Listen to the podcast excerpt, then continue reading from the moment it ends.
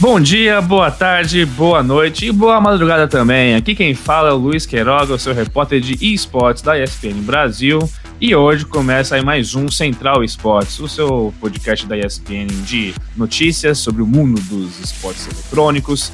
Vamos falar sobre muita coisa boa e já dou aqui um leve spoiler que essa edição vai ser muito mais voltada para o nosso querido momento jogos de tiro, o momento clutch, né, em função de conquistas que agitaram os cenários de CSGO e Valorant. Obviamente, você deve estar se perguntando, também vamos ali pincelar com boas doses de, de, pinceladas o Mundial de LoL, né, porque está aí acontecendo, tivemos aí em TZ, e já introduzindo uma pessoa aqui importante, temos uma nova voz aqui no nosso podcast, é, uma nova voz, uma, uma nova pessoa na nossa redação, virtual por enquanto, né, para a pandemia, fiquem em casa, pelo amor de Deus, e com isso, eu quero ter a honra de apresentá-los ao Caio Figueiredo, nosso novo reforço aí da redação. Fala, Caio, tudo bem? Fala, Queiraga, tudo bem? Fico lisonjeado pela honra, retribuo também de estar aqui.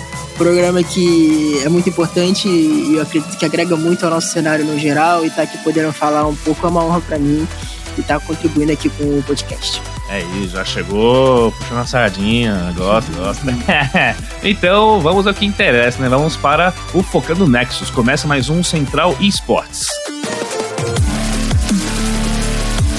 Vai ser um ataque piscina que parece digno de um overtime de uma final.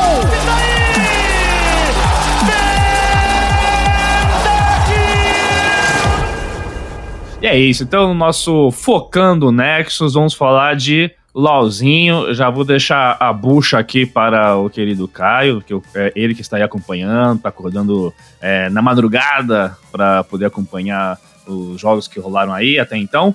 Presenciou ali de camarote virtual a, a queda da INTZ, né? Então fala um pouquinho sobre o, o que você viu nesses dias, né? A queda, do, a, a queda da INTZ principalmente, o que, que tem para ser falado aí?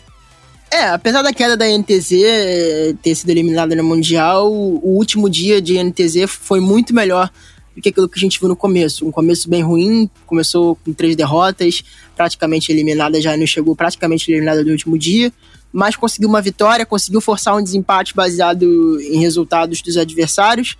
Mas no jogo decisivo, o desempate começou bem, começou dominando o jogo, mas acabou num erro de ansiedade, creio, de, de, também de fechar o jogo, não conseguiu fechar o jogo, o jogo acabou voltando para Mad Lions, adversário de desempate, e a NTZ acabou eliminada do Mundial com uma vitória e quatro derrotas, né? Três vitórias no, na fase de grupos e mais a derrota do desempate. É, então, né? É complicada essa situação toda aí da, da INTZ, infelizmente para o Brasil como um todo, né? Em termos de competitividade internacional. Ontem, né? O Twitter já ficou naquele, naquela famosa polvorosa, né? Discussão sobre CBLOL, nível do Brasil, aqui, lá fora, tudo mais, né? A velha discussão que rola sempre que cai o nosso representante do, do Brasil sim, no Mundial. Sim, sim faz parte. O Caio deu aqui uma leve pincelada, por quê? Porque tem muita coisa boa na ESPN, então vamos fazer aqui sim a integração, tá, tá, tá, tá legal? Então você vai estar tá ouvindo nosso podcast agora,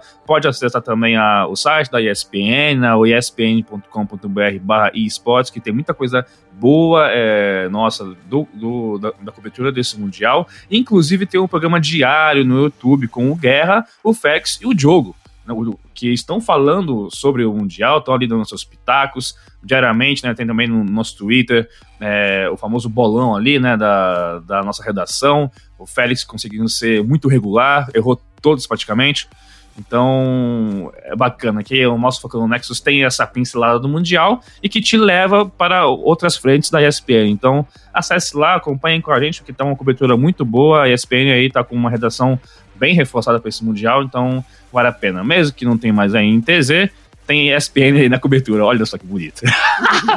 é, dito isso, vamos ainda, para finalizar, o Focando Nexus para um torneio muito importante, torneio que é, promete aí ainda muita história pra, pela frente, que é a, a Copa Wakanda. Né, o Wakanda Streamers, aquele coletivo negro de criadores de conteúdo, acabou se mobilizando e fazendo a sua primeira edição de um torneio competitivo ali com a comunidade preta, né? Os pretinhos e as pretinhas. E o grande time campeão foi a Cunning Gaming, né? Na finalíssima desse torneio de LoL, o time bateu a, o Acabe por 3 a 0 e faturou o título. É, foi uma campanha muito sólida da Cunning, só deu a Cunning né, para pensar. É um time que eu, eu, eu, conheço um pouquinho ali dos bastidores, e tem uma proposta muito interessante, muito emancipadora, que é formar um time inteiramente feito por pessoas pretas, né? É, então é muito bacana ter essa essa visão, esse recorte, né, que eu acho que é necessário em meio a, a vocês me conhecem muito bem do, do, minhas redes sociais, no meu Twitter principalmente, o quanto que eu bato na tecla sobre diversidade e inclusão e, e o quanto que eu falo, né, querendo ou não, o quão branco é esse meio dos esportes ainda, né, em termos de casters, jogadores e tudo. Então você ter essas, essas iniciativas como da Cunning Game que remete muito a que a gente já teve no futebol, né? Futebol aí tivemos clubes históricos que foram formados a partir unicamente de, é, de jogadores negros ou jogadores operários, né? A gente sempre tinha esses recortes de é, inter, intersecção né, social, racial, porque é necessário, né? Tem, tem, que começar de algum jeito. Então a Cani tem esse projeto. É, que, você tem algo para falar da Copa Wakanda? Você chegou a ver um pouquinho? O que, que você tem a dizer sobre isso, Kai?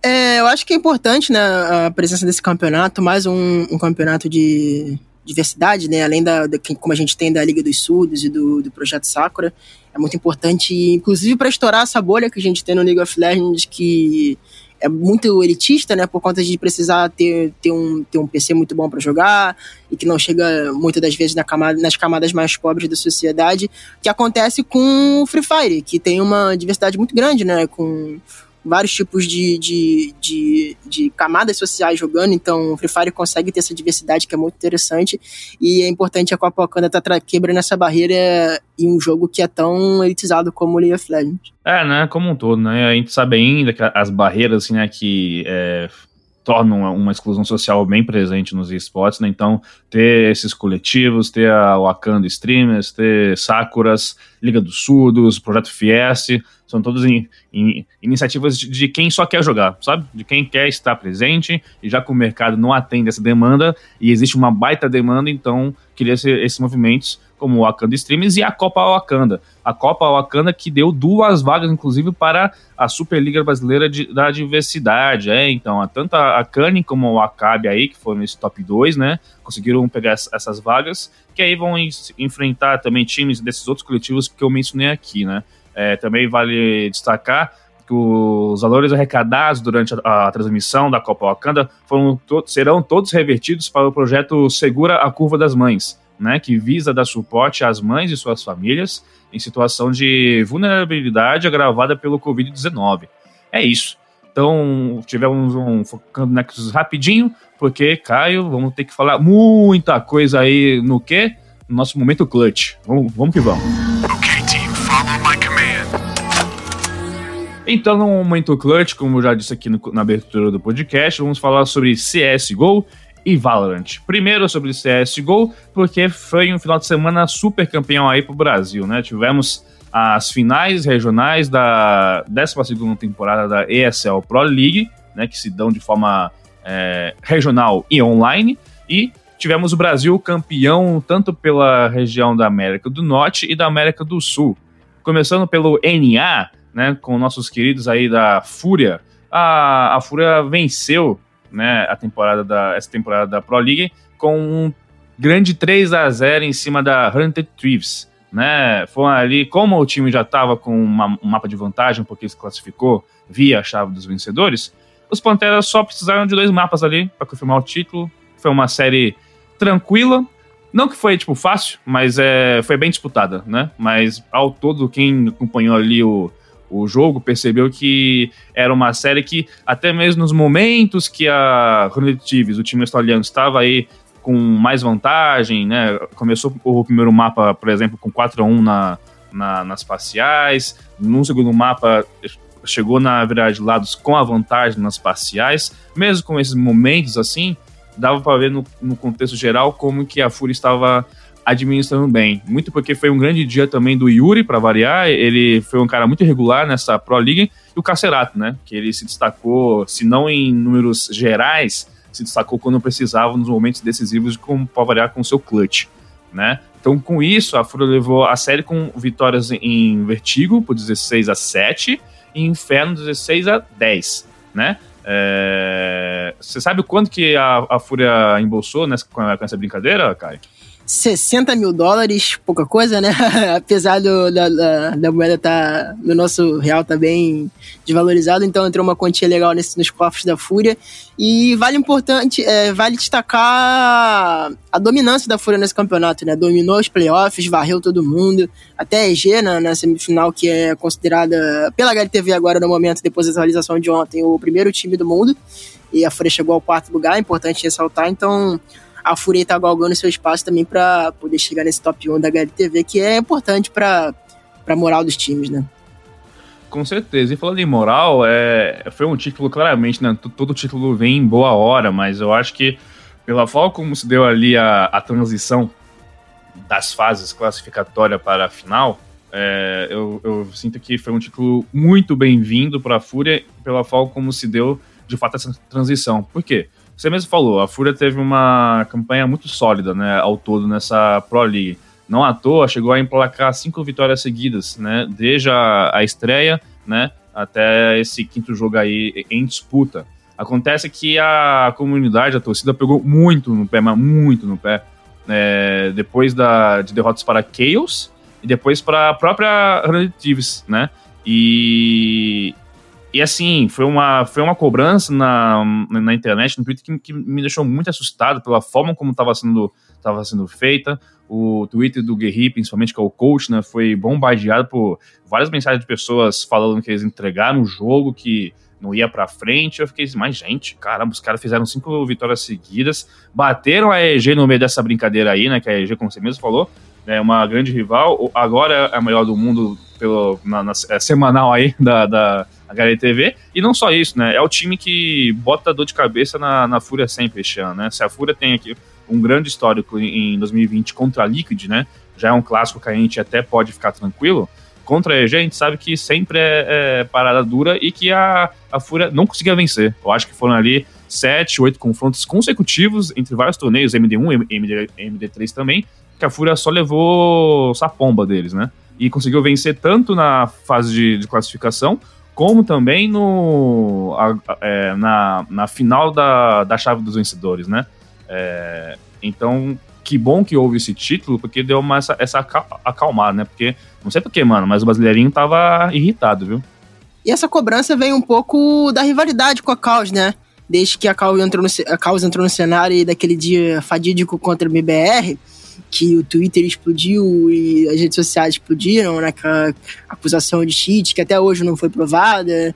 Então, o brasileiro ficou muito incendiado com aquilo, ficou muito chateado com aquela situação e guardou uma mágoa grande da causa. Então, assim, uma derrota para a causa para o brasileiro é quase a mesma coisa de uma derrota do, da seleção brasileira para a Argentina. Então, eu acho que tá nesse mesmo nível de cobrança mais pelo, pelo, pelo adversário em si do que pela fase da Fúria. Não, é verdade, bem colocado aí. Acho que houve né, muitas dores tomadas via polêmicas com a MBR, principalmente, né, que acabou aí respingando na, na Fúria. É, seja contra ou a favor, né, talvez. A galera que queria que fosse meio que uma. A, que fizessem justiça ali, digamos assim, né, se frustrou, sim, ou então quem, quem tem rivalidade, aí você bota no, no cadrão ali tá tudo, tudo junto e misturado. Para finalizar sobre Pro League NA, foi o terceiro título conquistado pela Fúria neste ano, sabia? É, meus amigos, a Fúria tá, tá que tá, e já, já se consolidou como a melhor equipe brasileira de CSGO no ano. Né? Além dessa Pro League, dessa segunda temporada, eles também venceram os torneios online da, da DreamHack, né? Foram dois é, circuitos aí, tanto a Master Spring como Open Summer. Então é isso, a Fúria dando alegria, ou não, para o brasileirinho, né? Lembrando que tem brasileirinho, ainda tem muito cara que torce, né? Que torce contra eles, mas, mas enfim, faz parte também porque é um esporte. E vale, Indo para Oi, não pode comentar. E vale, e vale destacar que a Fúria tá galgando ainda espaço na vaga do Major, que ainda vai acontecer o último torneio RMM, RMR, e um dos principais adversários na Fúria nessa disputa da quarta vaga a Cloud9 perdeu um jogador e vai ser descontado em pontos. Então a Fúria tá cada vez mais próxima dessa quarta vaga, dependendo da, da atuação deles, é claro, na última competição, mas ganhou aí uma pequena vantagem para conseguir chegar nessa quarta vaga e ir pro Major. É isso aí, informação aqui para você, vai vendo. É... Vamos falar agora da Pro League na América do Sul. Tivemos aí o torneio SA, digamos assim, né? E ambos as finais aconteceram no domingo, dia 27, e não teve surpresa, né? A Boom, mais uma vez, papou mais um título, a Boom de Apoca, Phelps, Bolt, é... chegou a vencer a Shax por 3 a 1 né, nessa final do Regional Sul-Americano. É, vale destacar que, no mano a mano, a, só rolou três mapas. Então, como assim? É aquilo lá, a Shax veio pela chave dos vencedores, bateu, a, inclusive, a própria Boom, né, ali na semifinal, ou final do, da, dessa chave dos vencedores, como você quiser nomear.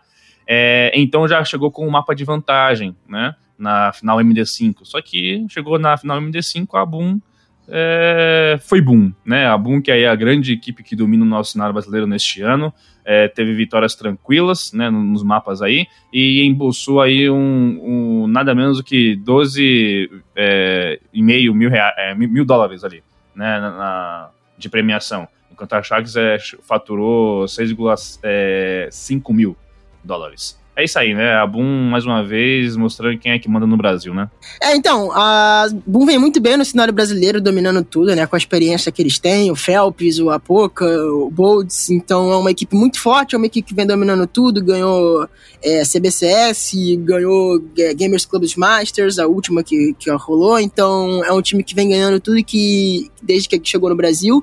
E além disso, é um time que já tá com o pezinho no Major, né? A não ser que rolem alterações na lineup, que eu duvido muito que aconteça. Mas a, a Bull já tá com o pezinho no Major, dependendo do desempenho deles no Tribute Major. Eles já estão em primeiro na classificação, é uma vaga só, e com uma diferença bem grande para os outros colocados, que trocaram lineups, então perderam pontos.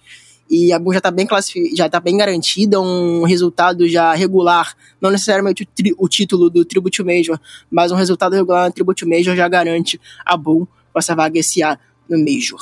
Então, mas aí, meu amigo Caio, você acabou de colocar aquela pulga atrás da orelha da, do torcedor, da torcedora da Boom. Por quê?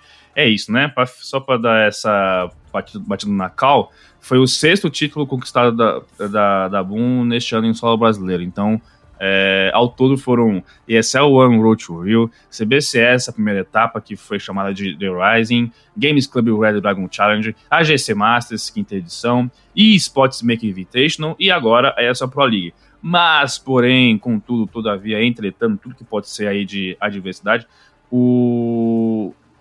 Segunda-feira foi, foi um dia complicado para o CSGO brasileiro, né? Porque tivemos aí a, a lista divulgada de técnicos que foram pegos, né, pelo bug do coach, né?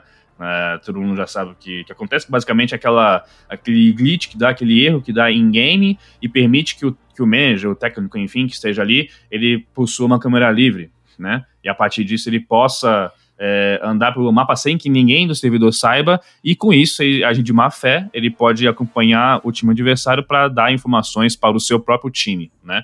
Então a ESIC, é, isso aconteceu primeiro com a ESL, que começou né, com as investigações, a ESIC expandiu isso, o ESIC que é esse órgão é, de fiscalização de cheats e glitches, né? Então a ESIC acabou divulgando aí, depois, após várias investigações, sobre é, é, técnicos que acabaram caindo no bug do coach. Não que também usaram de má fé para o uso de, o uso de, de informações, mas a, o filtro foi se o técnico acabou caindo no bug do coach e não saiu do jogo, não se, se não se, se não saiu do servidor, é, vai ser punido por causa disso, né? Independente de usar ou não uh, essa informação. De tudo isso, por que, que eu falo é, dessa que é complicado para Boom? Porque o Apoca foi um dos caras que foi pego aí é, nessa, nessa verificação né, desse bug que é culpa inteiramente do jogo, né, nem, nem do servidor.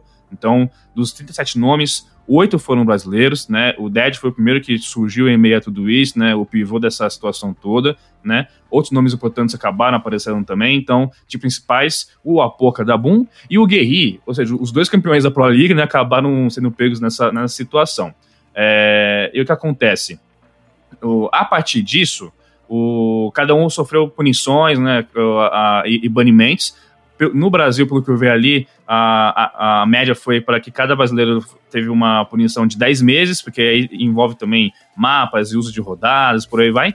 Mas alguns tiveram um desconto ali nessa punição em função da forma como é, resolveram isso junto à ESIC, né? Então o Apoca, o Guerri é, contestaram, é, mostraram provas, né? Para mostrar que eles não tiveram nenhum benefício com, com relação a isso. Então a ESIC acabou não anulando toda a punição, mas diminuindo. Com isso, a Apoca é, é, teve instaurado aí 5 meses e 12 dias de, de banimento, agora, né, 5 meses e 11 dias, porque ele já esteve de fora, inclusive, dos jogos de ontem do, do Triple Major, é, teve que ver de camarote pela televisão. É, e o Guerri tá, tá punindo aí, tá suspenso por quatro meses, né?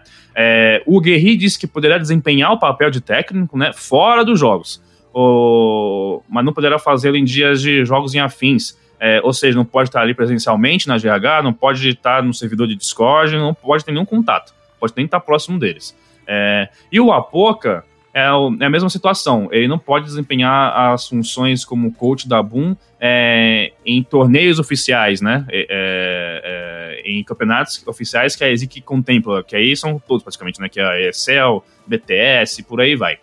É, o, o, que acontece? O Apoca, ele chegou a, a, inclusive, a colocar o seu cargo como técnico à disposição, né? Se for melhor para o elenco e para a org, né? Eles acharem que isso seja o melhor caminho para o para todo mundo. Por mais que ele, ele não, eu não concorda com a, com, a, com a punição, mas aceita e já usou o seu Twitter, a sua tweet, né, para mostrar ali o, o, que aconteceu em meio ao jogo da Isurus e, e Boom, que valeu pelo Road to Rio, né? Ou seja, é, a Boom pode estar aí ameaçada de perder os seus pontos é, RMR, né? O que vai complicar, querendo ou não, e que obriga que o time ganhe né, o Triple Major, e conte aí com, pelo menos, a Isurus, né, não conseguindo ter uma boa pontuação.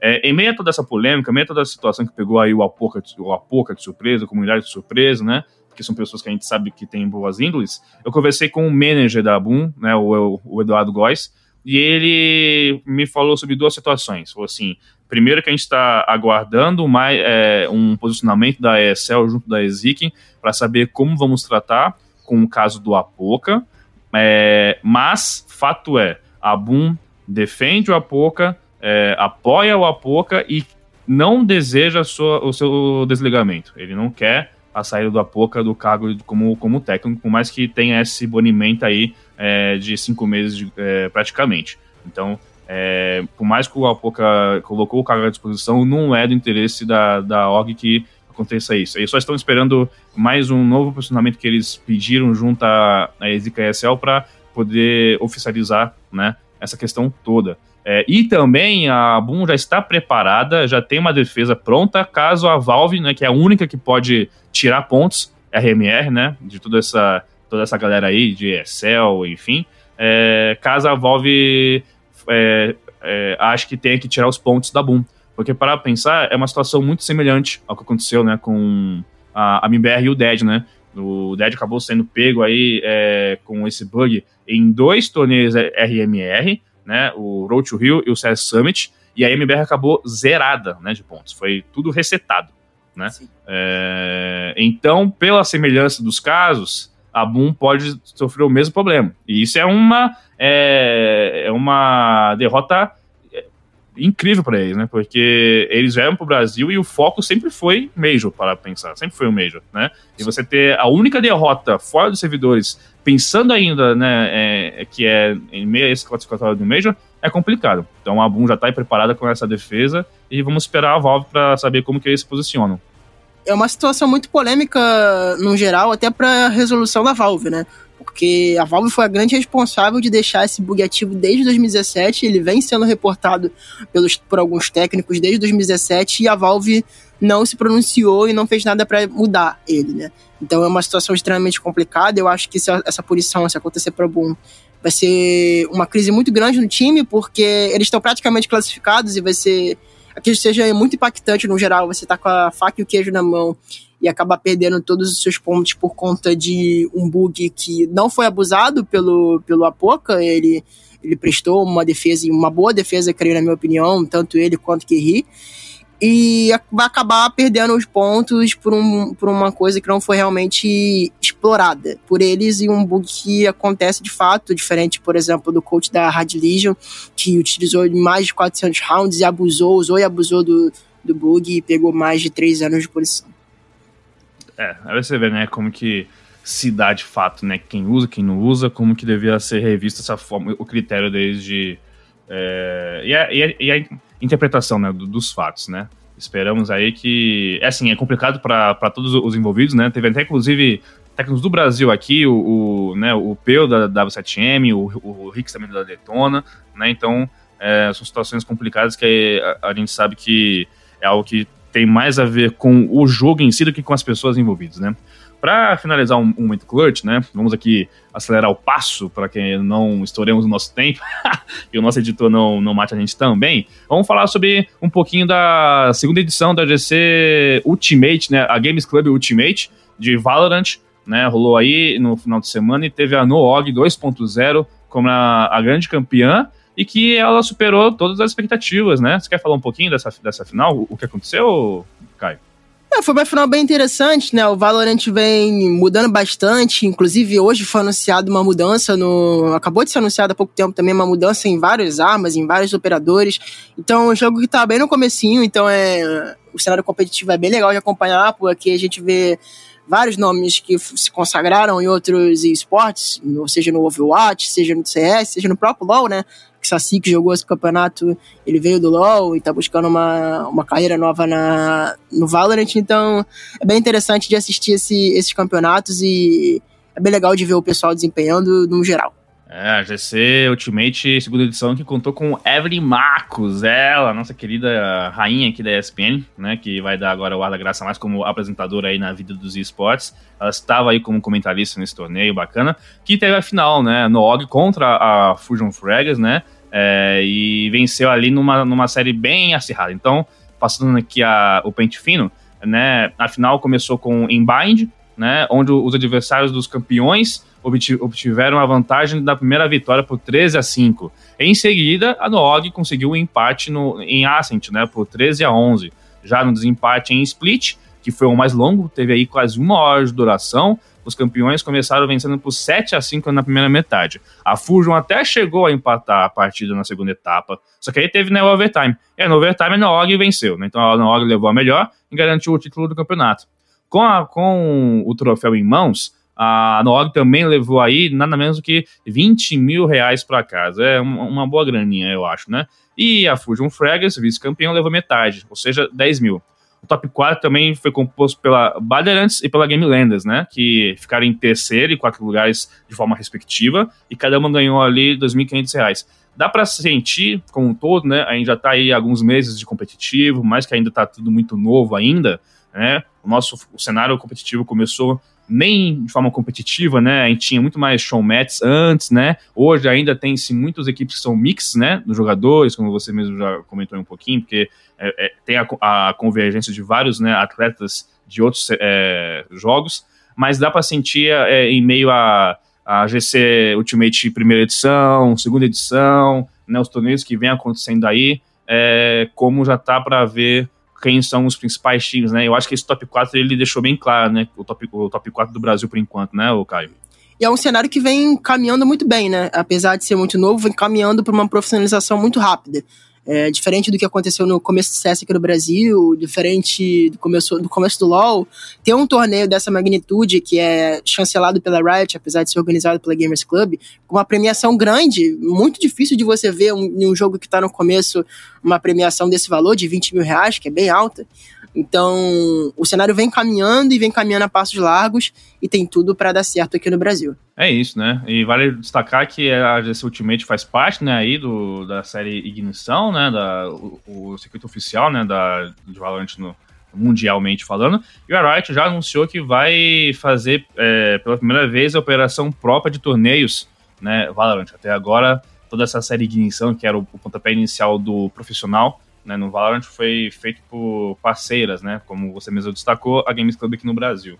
Então é isso. Tivemos Valorant, tivemos CSGO, tivemos ali o LoLzinho da massa, É, esse foi mais um Central Esportes. Quero agradecer aqui a, a, você, ouvinte, né, primeiramente, e também queria agradecer aqui o Caio por, pelo convite, pela estreia, né, parabenizar pela estreia no podcast. Já que é a sua primeira vez aqui, dê as caras, é, sem vergonha nenhuma, fale onde o pessoal te encontra, o que você gosta de fazer, se você tem podcast, se você não tem podcast, aí faz o seu mexanzinho aí. Bom, se você quer seguir mais, ver minhas matérias aqui na ESPN também, acesse a ESPN, mas me siga no Twitter, arroba CaioFIG underline. Lá eu tô sempre falando sobre LOLzinho e outros esportes e postando minhas matérias por lá. Uh, eu também tenho um podcast chamado Pitch do Baron, que é bem focado no, no nosso querido League of Legends, que é bem legal, bem interessante para você quiser, que tá, quiser escutar também, você amante de podcast, que nem está escutando esse podcast. Vá no Spotify, no Google Podcast, onde foi, procure por Pitch do Baron. É o meu podcast, um podcast bem legal, um projeto independente meu, e que eu recomendo que quem gosta de um LOLzinho escute. É isso, rapaz. Falou, falou tudo ali. Então, muito obrigado, Caio, mais uma vez. Valeu você, ouvinte. Eu sou o Luiz Queiroga, sou repórter de esportes da ESPN Brasil. É, acesse nosso, nossos canais, bota aí no Google mesmo, você, você, que, você que lute, é, ESPN e, é, e Esportes Brasil, né? Uns arrobas é ESPN e Esportes BR, tá? É, nosso site espn.com.br barra esportes. E é isso. É, te vejo no próximo Central eSports.